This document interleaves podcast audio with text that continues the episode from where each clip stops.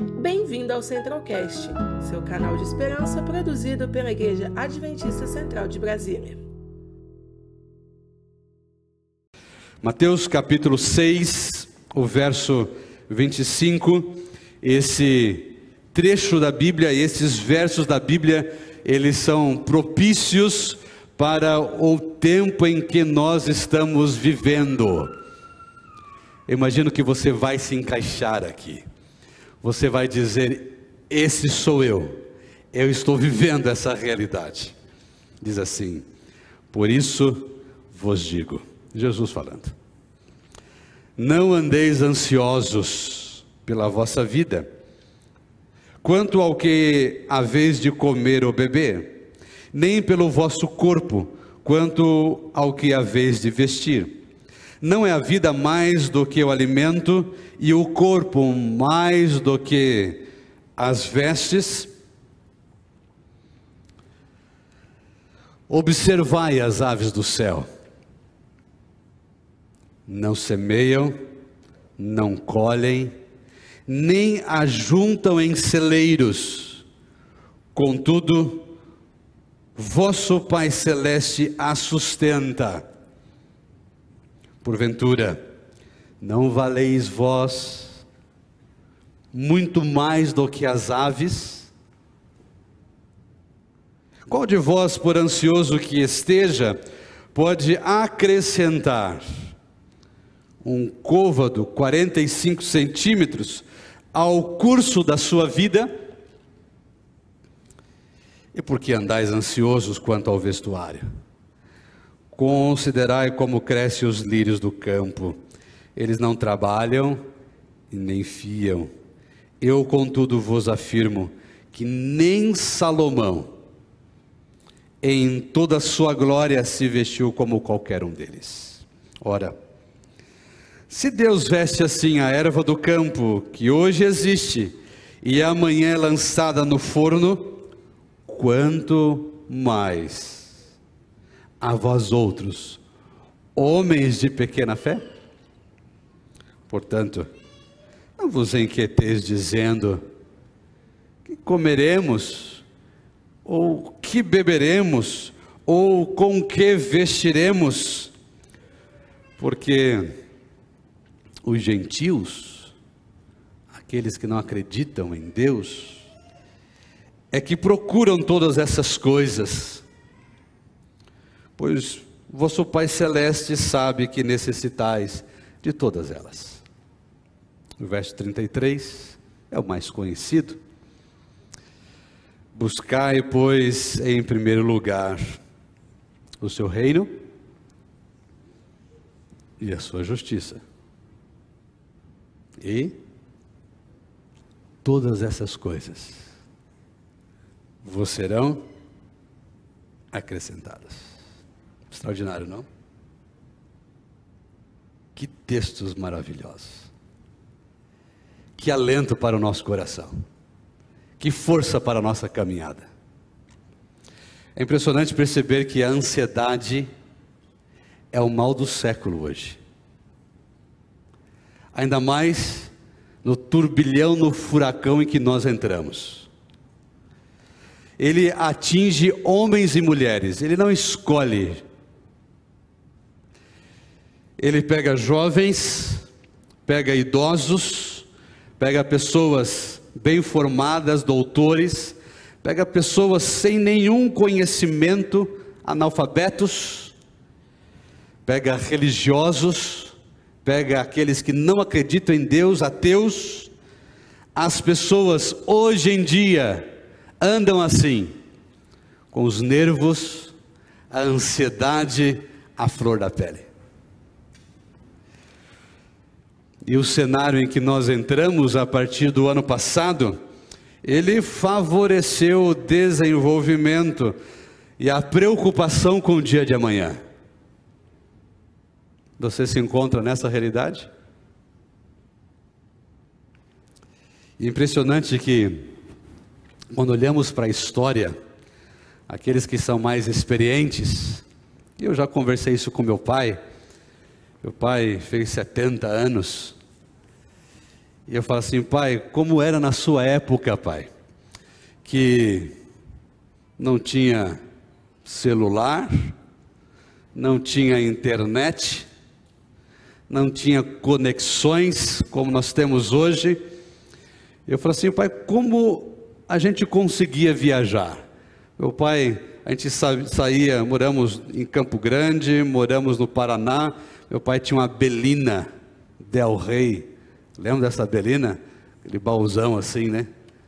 A gente saía de Campo Grande em direção a Pernambuco, na terra da minha mãe com o guia quatro rodas, né? Abria aquela folha gigante assim, e quando se perdia, parava o carro nas encruzilhadas, os entroncamentos e ficava, e agora? É para cá ou para cá? Uma vez fomos visitar a minha tia em São Paulo. Hoje em dia é impossível você pensar andar em São Paulo sem conhecer São Paulo sem GPS. E lá estava minha mãe no banco do lado, dizendo: na próxima vira à esquerda. Ela era o GPS, seguindo o mapa. E você sabe que a gente errava muitas ruas. Como conseguia viver nessa época? Meu irmão irmão Josias. Fizeram muito disso, né? A gente fazia essa viagem de mais de mil quilômetros. E eu, era o mais novo, meu irmão mais velho, o banco de trás era do meu irmão. O baú da Belina era meu. Lá tinha um colchão, eu passava a viagem inteira no baú, deitado, brincando, e meu irmão no banco. Cinto de segurança nessa época? Acho que os carros nem tinham cinto de segurança nessa época, né? As diferenças. E sabe o que é impressionante?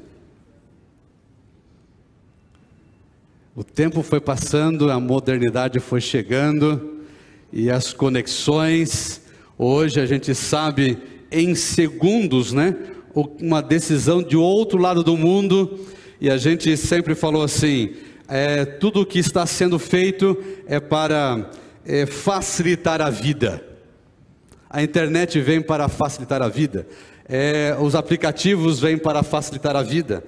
É, o smartphone vem para conectar pessoas, aí nós temos o WhatsApp, nós temos outros aplicativos, nós temos o Telegram e por aí vai, as redes sociais, tudo para se conectar e dizer o seguinte: agora sim nós estamos mais tranquilos, porque temos o controle, mas você sabe muito bem disso, que hoje nós estamos muito mais ansiosos, muito mais preocupados do que aqueles que viviam algum tempo atrás, ou viveram algum tempo atrás, sem todas essas coisas. É impressionante que, conforme o tempo foi passando, o consumismo também foi se acelerando. Hoje nós consumimos muito mais do que há 30, 40 anos atrás. Concorda comigo não? Isso é um fator que nos deixa ansiosos.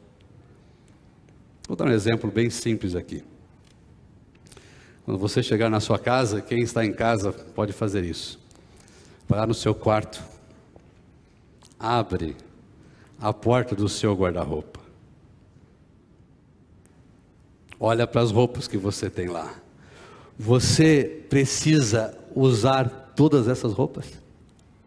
Todas que estão lá dentro? Eu sei que tem algumas caixinhas guardadas em alguns cantos da casa, daquilo que você já tirou de dentro do guarda-roupa. E aí a gente chega assim numa. Agora que o shopping voltou, né? Um passeio no shopping diz assim: Ah, eu estou sem roupa. Eu preciso comprar roupa, não é? Eu não vou nem entrar num campo perigoso, viu, irmão Josias? Que é falar dos sapatos das mulheres. Esse campo é perigoso. Você abre o guarda-roupa, a estante onde guardam, e tem lá um bocado. E ainda chega e fala assim: Eu não tenho sapato o consumismo, né? O consumismo vai nos tornando cada vez mais, cada vez mais preocupado com as coisas. Aí nós nos preocupamos, os jovens dizem assim: eu vou conseguir me formar, eu vou conseguir é, chegar naquela posição no mercado. Aquele que é pai olha para o filho: olha, será que o meu filho vai casar bem? Será que o meu neto vai vir com saúde? Será que meu, meu neto não vai vir é, doente com alguma coisa?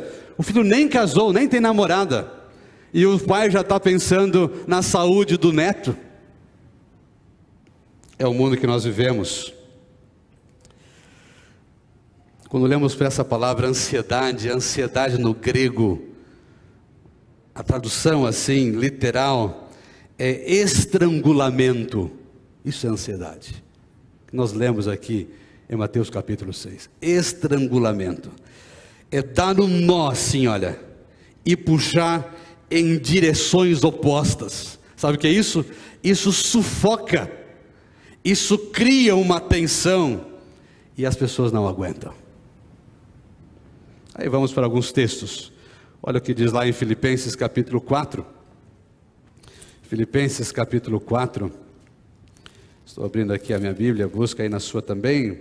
Filipenses capítulo 4, o verso 6 e o verso 7 diz assim: Não andeis ansiosos de coisa alguma, em tudo, porém sejam conhecidas diante de Deus as vossas petições, pela oração, pela súplica, com ações de graças, e a paz de Deus, verso 7, que excede todo entendimento, guardará o vosso coração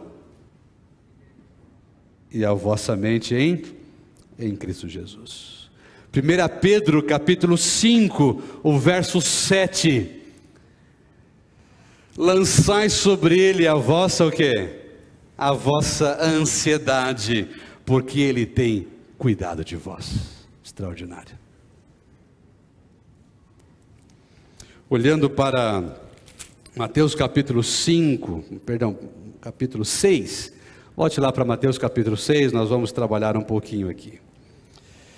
O que é ansiedade? Eu não vou entrar aí nos, nos caminhos mais terapêuticos ou técnicos do campo da psicologia,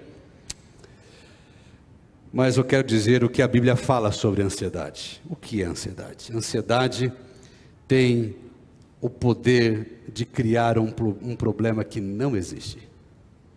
Muitas vezes nós sofremos não por um problema real, pense nisso, mas em um problema fictício nós vemos que algo vai acontecer e nós projetamos isso de uma forma completamente maior, incontrolável, e pensamos que aquilo vai acontecer. Geramos em nossa mente essas coisas, mentes perturbadas, mentes doentias. Olhamos para frente e o estado mental ele cria uma situação. Isso vai ser catastrófico, isso vai ser perigoso, isso vai acontecer, mas isso é o futuro, é o amanhã. A ansiedade tem o poder de aumentar os problemas e diminuir a nossa capacidade de resolvê-los. Mateus capítulo 5, perdão, capítulo 6, o verso 25, a ansiedade tem o poder, olha o que eu vou falar agora a ansiedade tem o poder de tirar os nossos olhos de Deus e colocá-los nas circunstâncias. Já passou por isso? Eu olho e foco nas coisas ao meu redor, eu foco nas circunstâncias, eu foco num problema iminente futuro, eu tiro os olhos de Deus. E olhando para o texto, a é um ato de incredulidade. Forte isso, não?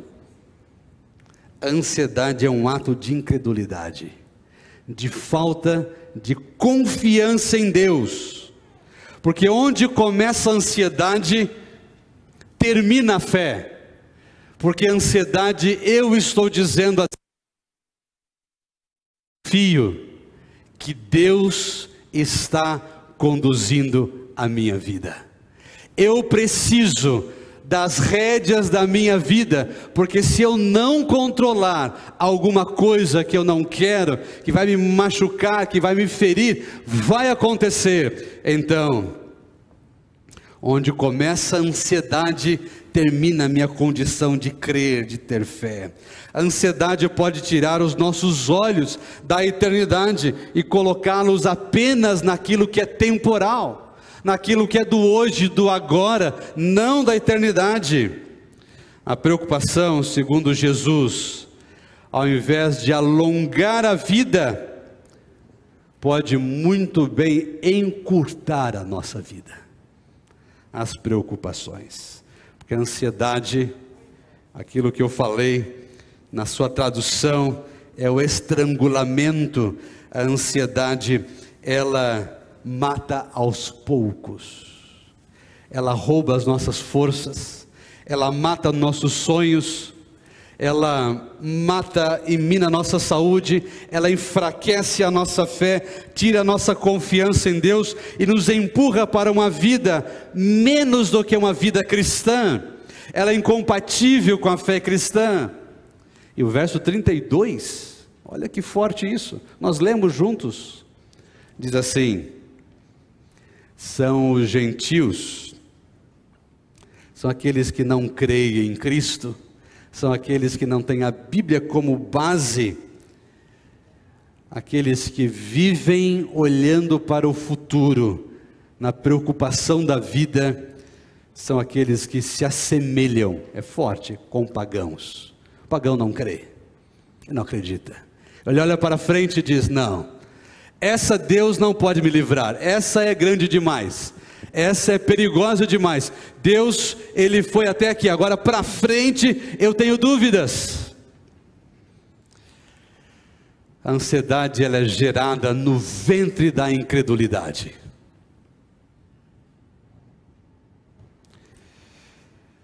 Agora, qual é a solução para isso? A solução para isso. A gente sabe muito bem o que é viver assim.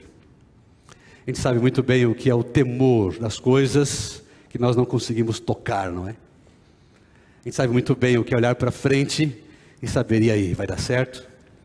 Vamos conseguir? Vai ter vitórias? Meus filhos, meu casamento, meu trabalho, minha empresa, meus negócios, minhas finanças, meu casamento, o casamento dos meus filhos, a saúde, e aí? É o futuro. Solução para a ansiedade humana capítulo 6, aí vem o verso 33. Depois de tudo isso, Jesus ele diz assim, olha, busque duas coisas. Apenas duas coisas. Busque o quê? O meu reino. Busque o meu reino. E busque a minha justiça. E tudo aquilo que mexe com você, vai ser acrescentado, fique tranquilo. Quais são as implicações de buscar primeiro o reino de Deus? Essas duas coisas. Eu separei aqui alguns elementos. Marcos capítulo 1, verso 15. Agora nós vamos ler alguns versos. Então fique com a sua Bíblia aí em mãos. Marcos capítulo 1, o verso 15. 1,15. Diz assim: olha, o tempo está cumprido e o reino de Deus está próximo. Arrependei-vos e crede no Evangelho. A porta de entrada para o reino é o que? É o arrependimento. Todo o ato de ir a Cristo Jesus é um ato de arrependimento não tem como ir a Cristo Jesus sem ter um coração de arrependimento. Receber o reino de Cristo é um ato de arrependimento, é um ato de fé. João capítulo 3, nós vamos agora avançar um pouquinho mais rápido. João capítulo 3, o verso 3 até o verso 5. E Jesus respondendo, conversando com Nicodemos, em verdade, em verdade te digo, se alguém não nascer de novo, não pode ver o que? O reino de Deus.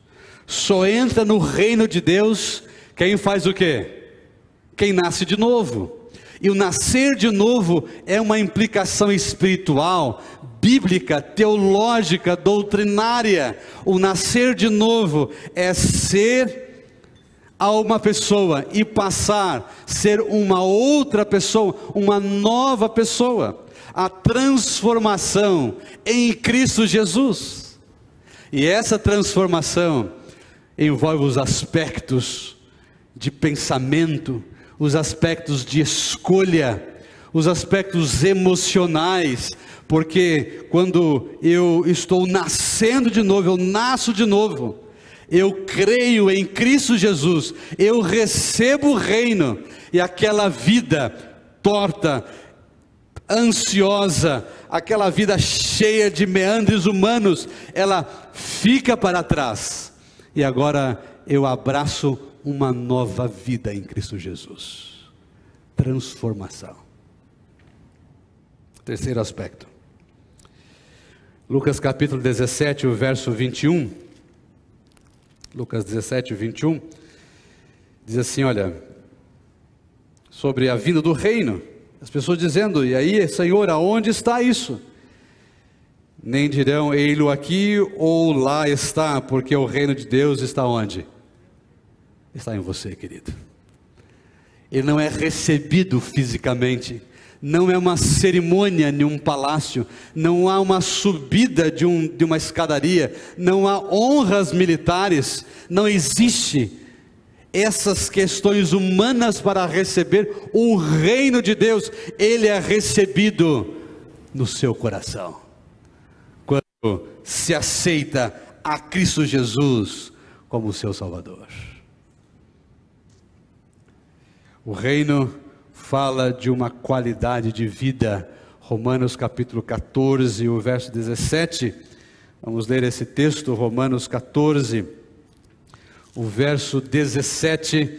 Lá diz assim: Porque o reino de Deus não é comida, não é bebida, mas ele é o que? Ele é justiça, ele é paz ele é alegria no poder do Espírito Santo. Viu a palavra paz aqui? Ela vem aí, né, no contraponto da palavra ansiedade. Ao receber e aceitar o reino de Deus na minha vida, o reino de Deus não promete para você o alimento humano, não promete para você a veste humana, a bebida humana, mas o reino de Deus promete para você paz. Ele tira a ansiedade. Ele olha para frente e diz: Eu estou no comando. Alegria no poder do Espírito Santo. No Sermão do Monte, Jesus aqui no capítulo 5, agora sim capítulo 5, porque os súditos do reino de Cristo, desse reino recebido, eles são diferentes, eles são diferentes. Não são pessoas comuns. Aqueles que buscam o reino de Deus em primeiro lugar, eles são diferentes. E aí Jesus diz assim, olha, eu vou citar apenas os elementos aqui do capítulo 5. Qual é a característica daqueles que recebem o reino de Deus? Bem-aventurado quem? Os humildes, os que choram, os mansos, os que têm fome e sede de justiça. Bem-aventurados os misericordiosos, bem-aventurados os limpos de coração limpos de coração. Coração puro. Coração puro, pensamentos puros. Escolhas saudáveis. Característica, eles são pacificadores. Eles sabem que são perseguidos não por questões humanas, mas por amarem a justiça, por amarem a Cristo Jesus. Sabe, queridos, quando nós olhamos para esse texto, Mateus capítulo 6, a solução para a ansiedade é abraçar o reino de Deus. Jesus nos desafia a mudar nossas prioridades. Lá em Provérbios capítulo 3, 5 a 6, ah, diz assim, né?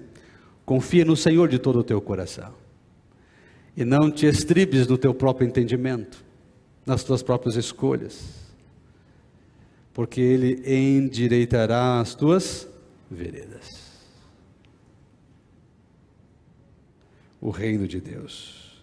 1 João capítulo 2, o verso 15: Não ameis o mundo, nem as coisas que há no mundo.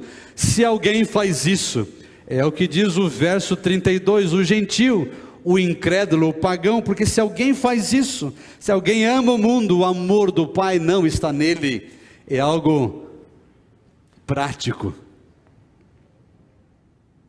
Mateus 16, o verso 26, que adianta o mundo, o homem ganhar o mundo inteiro, ganhar as glórias dessa terra, viver com os aplausos humanos, os pedestais deste mundo, do que adianta isso? Se perder a sua alma, não adianta de nada. Buscar fazer de Deus o centro do nosso mundo. Interessante que o rei é a figura central do reino, não é assim? Para todo reino existe um rei. E quando diz aqui buscar, pois em primeiro lugar duas coisas: o reino e a justiça. O reino tem um rei. E esse rei é o nosso Salvador Jesus Cristo. Quando buscamos a Ele de todo o nosso coração, quando buscamos a Cristo Jesus profundamente, isso é um golpe na nossa incredulidade. Isso é um golpe fatal na ansiedade que rouba os nossos dias. Ao fazer parte do reino de Cristo, eu estou me desenfilhando das cadeias, quebrando as cadeias da ansiedade, da preocupação a justiça. Jesus, ele fala que ele quer nos dar a justiça. Romanos capítulo 3. Romanos capítulo 3, o verso 21. Diz assim: Olha, mas agora sem lei se manifestou a justiça de Deus testemunhada pela lei e pelos profetas.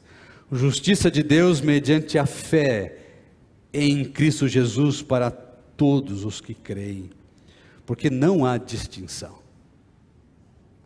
Pois todos pecaram e carecem da glória de Deus, sendo justificados, justificados gratuitamente por sua graça, mediante a redenção que há em Cristo Jesus. A justiça de Cristo. Aceitar a justiça de Cristo. Abraçar o Calvário pela fé, se entregar a Cristo Jesus.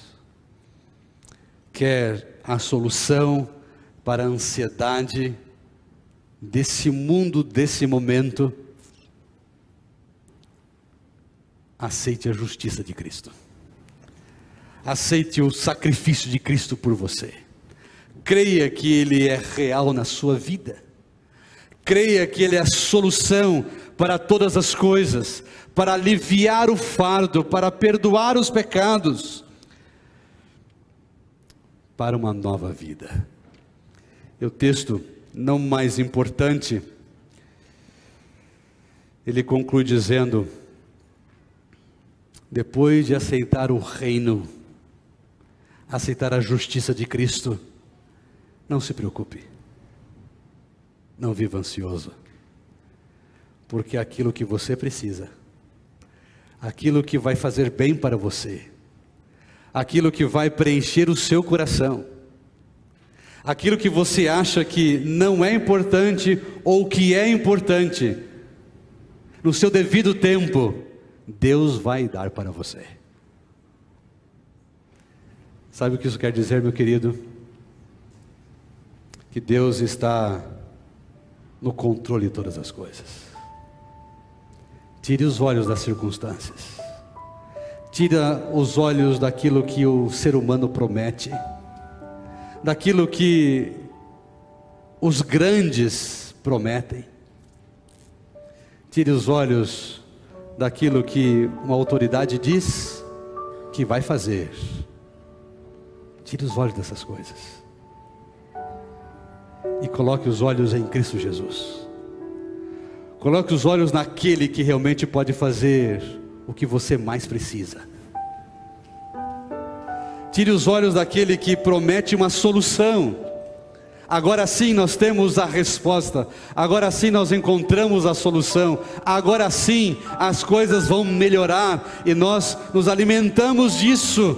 E depois vem como se puxasse o tapete e a gente cai, a gente se machuca. Cristo Jesus nunca vai fazer isso com você, porque o que Ele promete, Ele cumpre, e aquilo que Ele faz é nos levantar. Tire os olhos dessa terra e coloque os olhos na eternidade. Tire os olhos das circunstâncias ao seu redor e olhe para a cruz de Cristo Jesus. Busque o reino de Deus busque a justiça e deixe o Senhor complementar, fazer aquilo que é o melhor para você. Deus é maravilhoso. Ele nunca abandona os seus filhos. Ele está arrebanhando a família, buscando os seus filhos aqui e ali, tocando no coração dizendo: ainda há tempo, ainda há tempo de entrega, ainda há tempo de decisão, ainda há tempo de você mudar de trajetória, ainda há tempo para um novo caminho, para uma nova vida. Eu quero chamar aqui o pastor Jaire e com ele o Celso. Nós teremos agora alguns batismos. Deus seja louvado por isso a maior prova de que o Espírito de Deus está trabalhando no meio do povo, no meio do caos deste mundo, é quando nós nos deparamos com uma cena de alguém entrando no tanque do batismo das águas.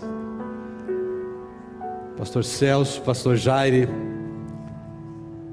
e o Celso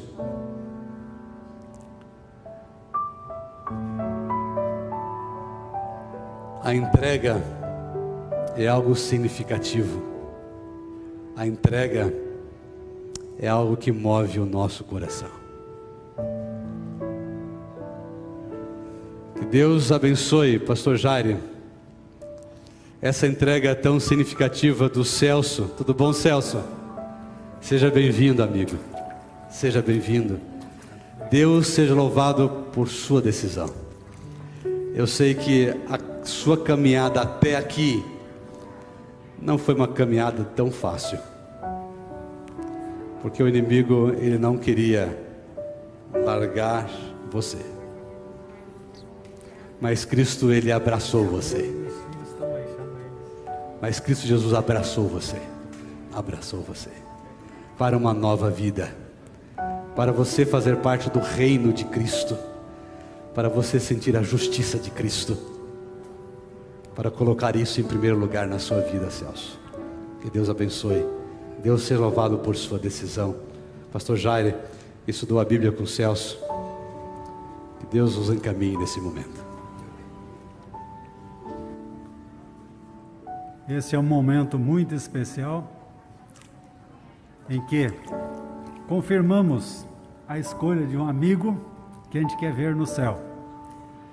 E é um momento de emoção, de alegria E vou convidar a esposa que vem aqui mais perto para fotografar, o filho, os filhos que estão aqui também pode vir.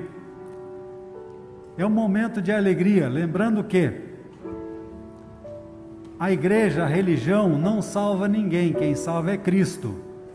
Mas o papel da igreja é ajudar a seguir o caminho. O Celso andou muitos anos no Espiritismo, aprendeu a gostar, lá tem muitos amigos. Mas depois que estudou bastante a Bíblia, disse: Eu quero fazer parte dessa igreja, sem problema nenhum. E aqui estamos nesse sábado, felizes porque o céu sem tempo diz: Eu quero entrar com a família do céu e viver com ela eternamente.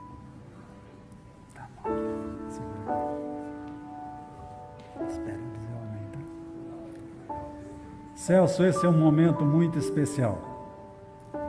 Quando os anjos se alegram, a alegria no céu e também entre nós, familiares, amigos, a igreja, porque você escolheu em tempo ser uma nova criatura. E lá em Mateus 28, verso 20, diz que é para ser batizado, é para ser ensinado a guardar todas as coisas, e ao ser ensinado, você diz: Eu quero obedecer o que está escrito. Bem-vindo, Celso. Agradecemos, Pai, o privilégio nesta manhã de batizar o Celso.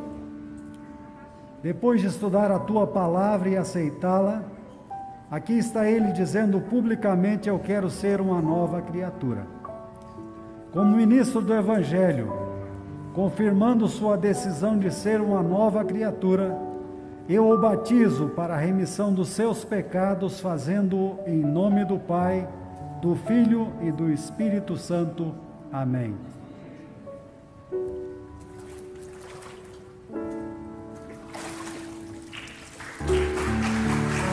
Parabéns.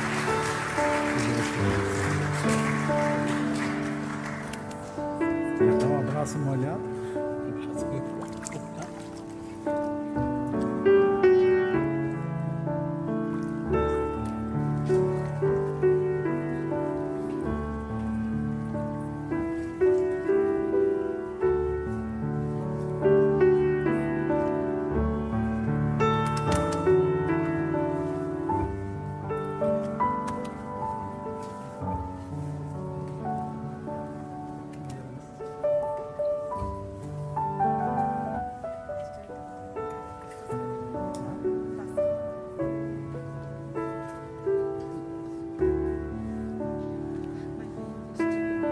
Esse é um momento de surpresas.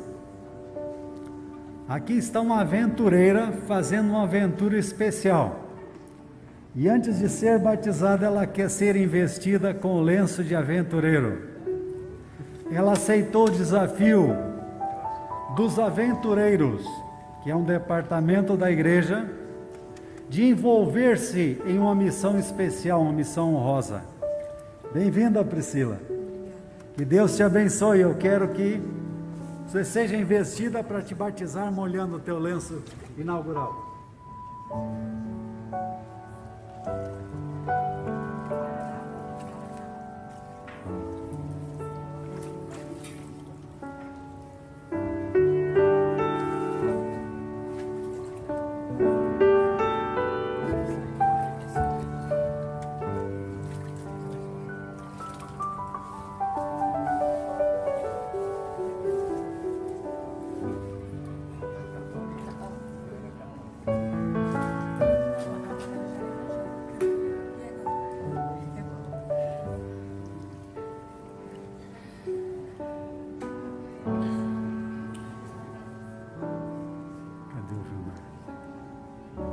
Pedir para o Vilmar chegar aqui mais perto, Vilmar. Esse é um momento especial. Priscila fazia parte de uma igreja evangélica, mas vejam vocês, o caminho para o céu, Jesus diz: Eu sou o caminho, para a gente ir juntos, sem preconceito, sem reserva de mercado. Ele diz: Eu sou a verdade, sem especulação, é seguir o que a Bíblia diz. E a Priscila, depois de algumas idas e vindas, ela concordou em seguir a Bíblia. Bem-vinda, Priscila. Obrigada. Que o céu seja a tua morada para a eternidade. Amém. Graças te damos, Pai, pelo privilégio de ver a Priscila aqui nesse, nessa pia batismal sendo feita nesta hora uma nova criatura em Cristo Jesus. Obrigado porque ela aceitou o desafio de obedecer e praticar a tua palavra. Obrigado porque em tempo ela aceitou ser uma nova criatura.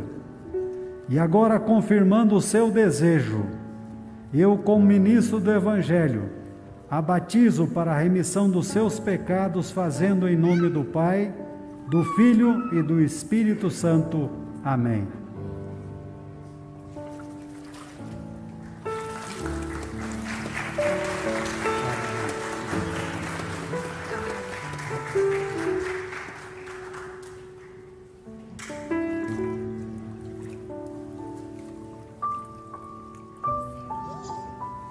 Rafael está aqui também desafiando.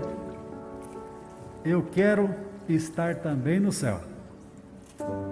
E ele está aqui com a família representada. A Undina, pode vir à frente se quiser. Willy, pai. A mãe, padrasto, padrasto, madrasta, cunhado, cunhada, pode vir.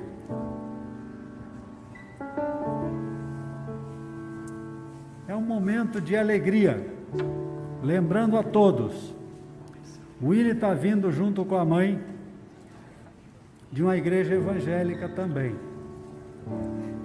Mas lá eles não ensinaram a Bíblia toda, ela diz: Eu quero seguir a Bíblia toda.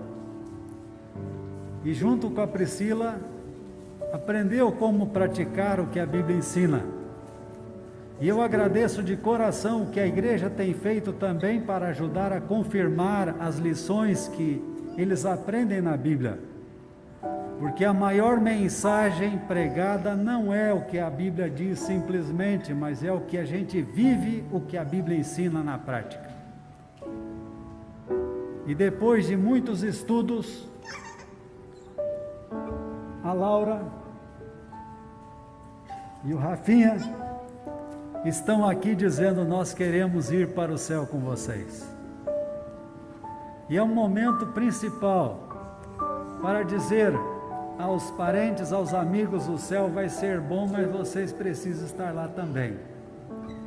E o caminho está aberto, Jesus dizendo: Eu sou o caminho, para a gente ir junto, um ajudando o outro.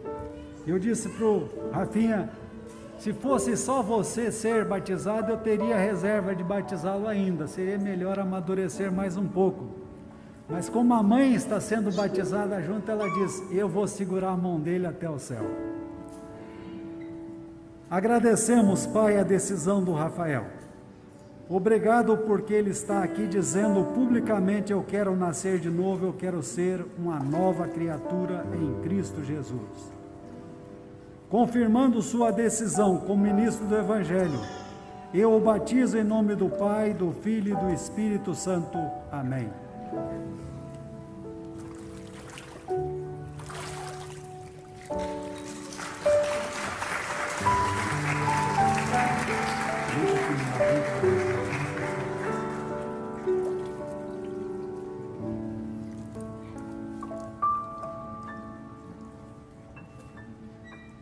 Laura, muito bom te ver aqui.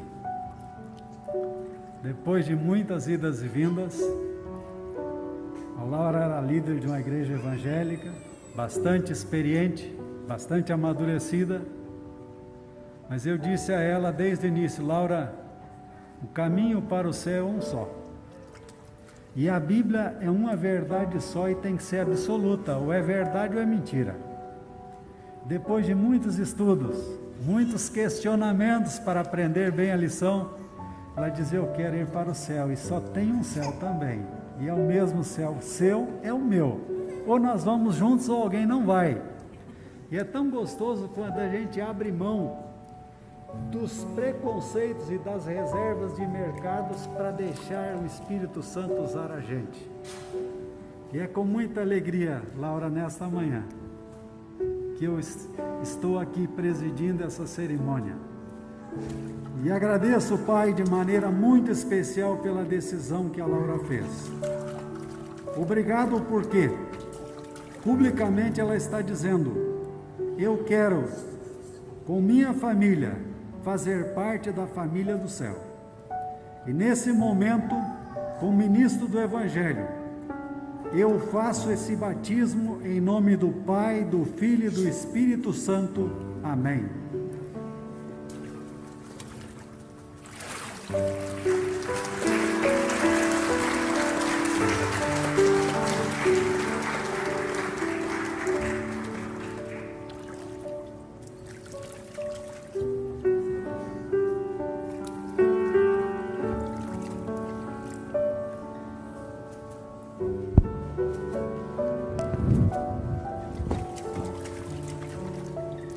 Deus seja louvado por esse momento, Pastor Jaire.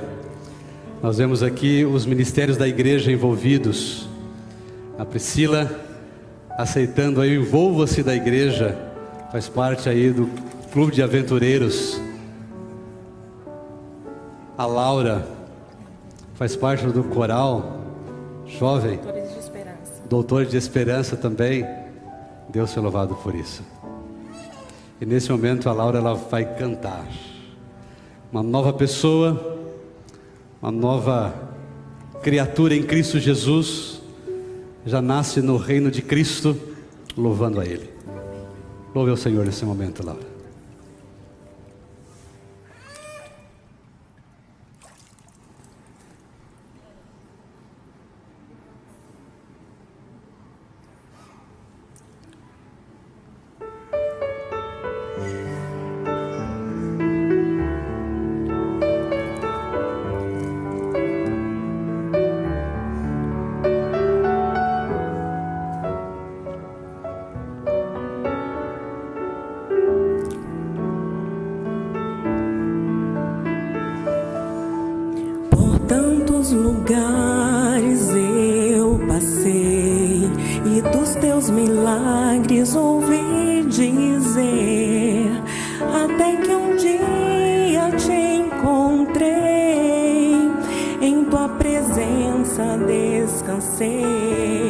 Meus sonhos queria alcançar.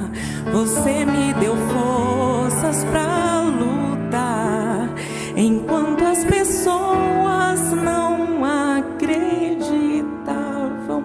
Você viu o melhor que havia em mim.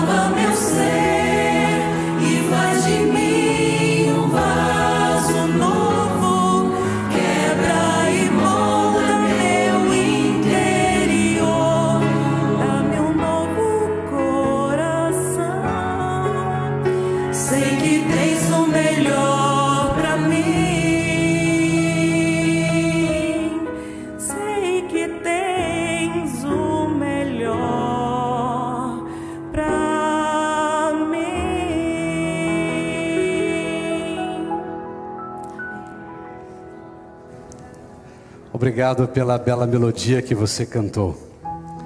Ela fala tudo aquilo que a Bíblia falou hoje para nós no sermão também. Que nós queremos uma renovação em Cristo Jesus. Porque somente Ele pode dar paz. Somente Ele pode dar um novo recomeço. Obrigado por isso. E essa melodia, meu querido amigo, querida igreja, você que está nos acompanhando pela internet também, essa renovação Cristo Jesus quer dar para você. Essa renovação o Senhor quer acrescentar na sua vida, uma renovação de paz, de esperança. Você aceita isso? Fazer parte do reino de Cristo, aceitar a justiça de Cristo. Quero ver a sua mão. Amém. Feche seus olhos e vamos orar. Pai bondoso que habita nos altos céus. Obrigado, Senhor, porque a tua palavra move o nosso coração. Porque o Senhor nos leva a tirar os olhos dessa terra e colocar os olhos na eternidade. Tirar o coração dos interesses desse mundo e preencher o nosso coração com a esperança maravilhosa do reino de Cristo Jesus, aceitando a justiça de Cristo, como o testemunho que vimos essa manhã. O Celso, a Priscila, o Rafael, a Laura, dizendo que aceitaram Jesus como Salvador a vida renovada, um novo ser. Senhor, agora estamos abrindo nosso coração para se entregar ao Senhor, para não viver mais ansiosos com aquilo que nós não conseguimos controlar, para tirar os olhos das circunstâncias e crer na tua condução. Entregamos a nossa vida em tuas mãos, Senhor renova o nosso interior. Cuida da tua igreja. Cuida de cada pessoa que está acompanhando pela internet também. Refaça o seu coração, anime essa pessoa. Construa, Senhor, com a tua graça, caminhos maravilhosos de entrega e de salvação. Fique ao nosso lado, em nome de Cristo Jesus. Amém, Senhor. Conheça também nossos outros podcasts, Centralcast Jovens Brasília e Centralcast Missões. Que Deus te abençoe.